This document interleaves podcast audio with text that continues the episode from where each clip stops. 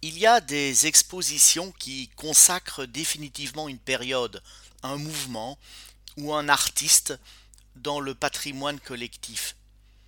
On a l'impression que la présentation des travaux de Christian d'Autremont au Musée royaux des beaux-arts de Belgique, avec ce double vocable royaux et Belgique, clôture un processus de consécration, celui du surréalisme poétique et pictural qui a irrigué la deuxième moitié du XXe siècle, bien au-delà de la figure centrale de René Magritte.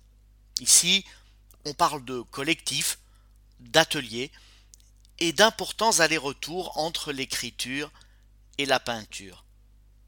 Et on peut dire que Christian d'Autremont est l'épicentre de ce jeu spéculatif entre texte et trait pictural.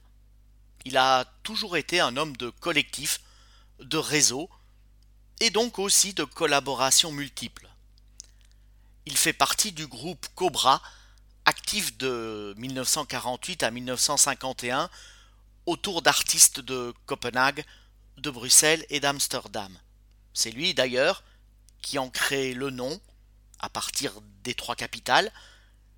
Il écrit avec Jorn le manifeste du groupe alors qu'il est un tout jeune artiste de 25 ans dans un texte de 1950, Signification et signification, il raconte l'événement qui va bouleverser sa vie d'artiste. Il regarde en transparence le manuscrit de son texte Le train mongol et y redécouvre un texte dépouillé de sa signification, rendu au geste graphique de son créateur. Dans l'exposition, vous retrouverez un de ces trains mongols. Le texte doublement retourné, tête bêche, et ce que vous croyez être une lecture devient alors une autre perception, celle d'un trait d'encre, d'une densité sur la page, d'une énergie de geste d'artiste. Et puisque, comme le dit D'autremont, les mots ne sont pas les choses qu'ils disent, il vous faudra bâtir un autre réseau de sens et de perception où le texte se fera titre, prétexte, clin d'œil, ou encore rythme graphique, quand les allitérations poétiques se seront transformées en refrains visuels. Plus loin dans l'exposition, c'est le plan de ville qui devient un canevas organique et gestuel. C'est l'avenue de Tervuren, où l'artiste avait son atelier, qui devient l'avenue des nervures, ces lignes saillantes et dynamiques qui sont le fruit d'une énergie qui se libère. Les logogrammes révèlent le geste cursif de D'autremont, qui lui, dans son acte de création, garde bien en tête le texte, sans vous en donner tous les secrets.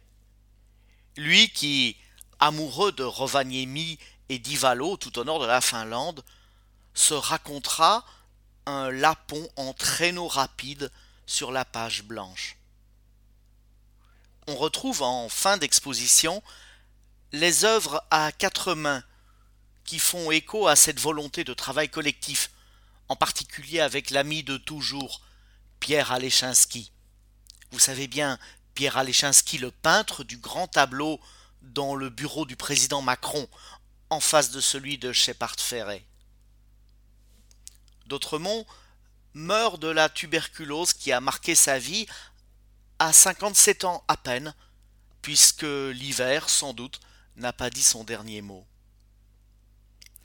L'exposition monumentale de Bruxelles enchantera tous ceux qui ont rêvé devant les calligraphies arabes, devant la magie insaisissable de ces alphabets que nous ne déchiffrons pas, celui des Géorgiens d'aujourd'hui avec leurs courbes alignées, ou celui des Sumériens du passé, où les traits racontent l'outil qui servait à graver l'argile. Elle soulèvera un peu le voile sur les liens profonds entre le texte écrit et le geste graphique, une pratique explorée par de très nombreux artistes, comme Georges Braque au premier temps du cubisme, Guillaume Apollinaire et ses calligrammes, Kurt Schwitters, ou bien récemment Denis Meyers, dont le texte devient la trame de fond d'autres sujets représentés. Elle rappelle enfin que derrière le partage du sens, il y a aussi, plus ténu et plus mystérieux, le partage du geste, qui peut-être ricochera dans d'autres imaginaires. L'exposition d'Autremont est à voir à Bruxelles, au Musée royal des beaux-arts, jusqu'au 7 août, date idéale pour terminer une chronique sur un artiste surréaliste.